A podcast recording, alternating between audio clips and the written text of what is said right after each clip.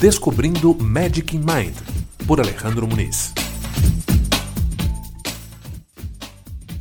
Segunda parte, Pensando como o Público. Capítulo 14. Espectadores da Ilusão, por René Lavin. Bem, chegamos ao final então desta segunda parte. Esse aqui é o último capítulo uh, desta parte do livro que foi dedicada a tentar entender como a plateia nos vê, né? como ela recebe, como ela reage ao trabalho do mágico. É um texto curto que traz um pouquinho da, da tão conhecida poética deste grande artista argentino. Ele começa nos contando que ele sempre gostou né, de analisar as diferentes reações eh, da plateia para saber onde realmente ele deveria se ater. Mas que, apesar de ele estar fazendo isso, né, de ter feito isso ao longo dos anos, ele, claro, por um lado, obviamente, ele consegue reconhecer aquelas diferentes reações, aquelas reações que são muito marcadas e muito fortes. Mas, por outro lado, ele, ele sabe que ele não tem todas as respostas possíveis que o auxiliariam, ele comenta, a elevar o bom gosto do público. E por que isso? Porque entre aquele cara que é extremamente racional, que ele só quer descobrir o segredo, que ele está focado nisso, que ele se incomoda e se irrita diante do engano quando ele não consegue entender, e aquele outro que goza com prazer isso tudo, que se deixa levar, que se deixa, entre aspas, enganar, que curte a mágica, até para não matar a ilusão. Entre um e outro, há uma infinidade de, de outras possibilidades, de diferentes reações e de diferentes públicos. São vários tons de cinza eles aqui, muitas matizes diferentes. Né? Então ele continua aqui para tentar tirar algum proveito do pensamento e chegar a alguma coisa, alguma conclusão um pouco mais prática. Ele vai então uh, deixar de lado todas essas, essas possibilidades uh, do meio né, e vai focar nos extremos. Né? Ou seja, tanto naquelas pessoas que elas não uh, conseguem eh, deixar de pensar no segredo, elas não conseguem deixar de racionalizar ou não querem fazê-lo. Né? E aqueles que gozam da ilusão sem problema nenhum. Entre os racionais, vamos chamá-los assim, né? ele coloca aqui, entre essas pessoas mais racionais, ele observou que também existem é, dois tipos diferentes, e isso sem é, nenhum tipo de é, preconceito ou discriminação de níveis intelectuais.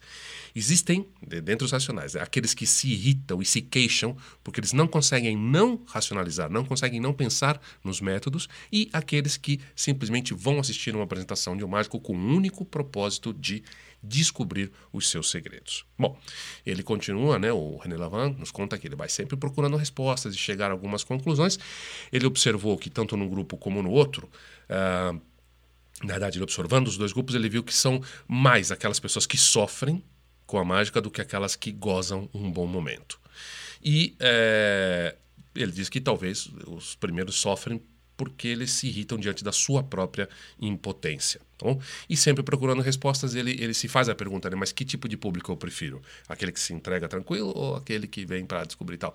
E ele diz que realmente nem isso ele consegue, é capaz de responder, porque às vezes ele prefere um e às vezes ele prefere outro analisando aos do segundo grupo, digamos, aquelas pessoas dizem assim, aos simples, aos de doce entrega, aqueles que não têm armas para é, esgrimir em busca de verdades, ou talvez eles simplesmente não se interessam em ter essas armas em busca da verdade, porque o sentido da própria luta seria matar eles mesmos as ilusões que eles foram lá comprar.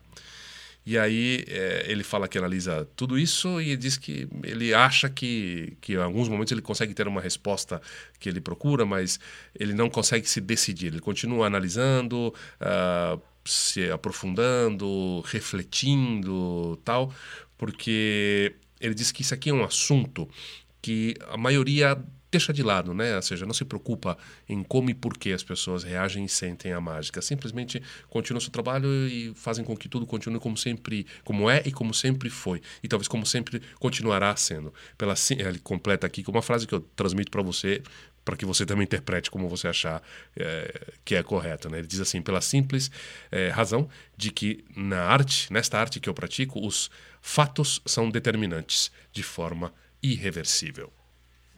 E aí ele continua nos envolvendo aqui em sua poética e diz assim que para tentar esclarecer um pouco os seus próprios pensamentos em meio esse turbilhão mental de tantas dúvidas, ele diz que ele só tem uma resposta certeira, concreta a esta pergunta: com que tipo de público eu me identifico? Sentado numa poltrona diante de um colega, o que eu pretendo? E aí ele continua: Senhores, eu só desejo gozar da ilusão.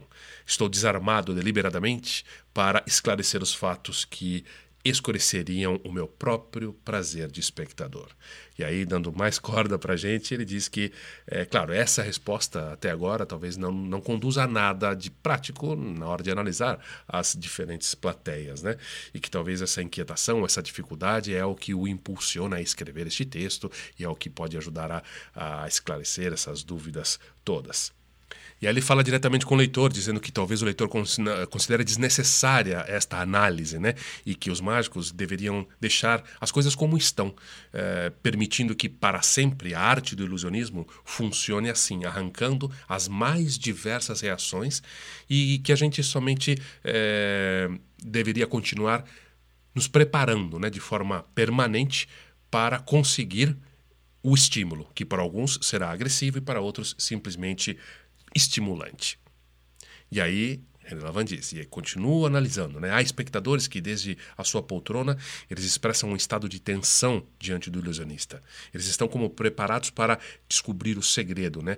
estão ali é, prontos para não se deixar enganar. Eles veem o artista como um rival que o desafia desta forma. Se você descobre o segredo, você ganha. Se você não descobre, não descobre eu ganho. Eles não percebem que eles vieram aqui é, para jogar uma batalha. Ele cita aqui, faz uma citação que eu não conheço, não vou nem me atrever a, a trazer, mas é o que ele resume com uma pergunta, né? Ele pergunta para esse tipo de pessoas: vocês desejam matar a sua própria ilusão? Ou seja, é um grande erro, né? Você veio gozar da ternura da marionete, do fantoche, ou vai descobrir ali, vai ficar olhando os fios que lhe dão vida. E ele diz assim: é uma postura medíocre se alguém é, escreveu sobre como gozar da música, ele diz assim: Eu quero marcar algo sobre como gozar do ilusionismo. Deixa de lado aí os preconceitos e, e se acomode aí confortavelmente na tua poltrona para que você consiga, inclusive, um relaxamento total que vai te permitir vai permitir ao ator que ele se comunique com você com prazer. Né? Essa postura vai favorecer o teu sentido da audição, permitindo então escutar melhor e mais atentamente ao discurso, né, o speech do artista, saboreando inclusive as pausas, sempre as tão importantes pausas para o René Lavar. E aí ele já vai concluir dizendo que os públicos mais elevados, para quem ele teve a sorte de se apresentar, nunca foram dessa espécie de gente, digamos assim, medíocres. É, na sua especial expectativa, ele diz, eles pareciam dizer-lhe: Você nos está ilusionando, Obrigado. Queremos ser crianças outra vez. O que nós não queremos é saber como você o está fazendo. E para finalizar, ele diz assim: os bons efeitos das boas ilusões dos bons artistas costumam perdurar durante anos.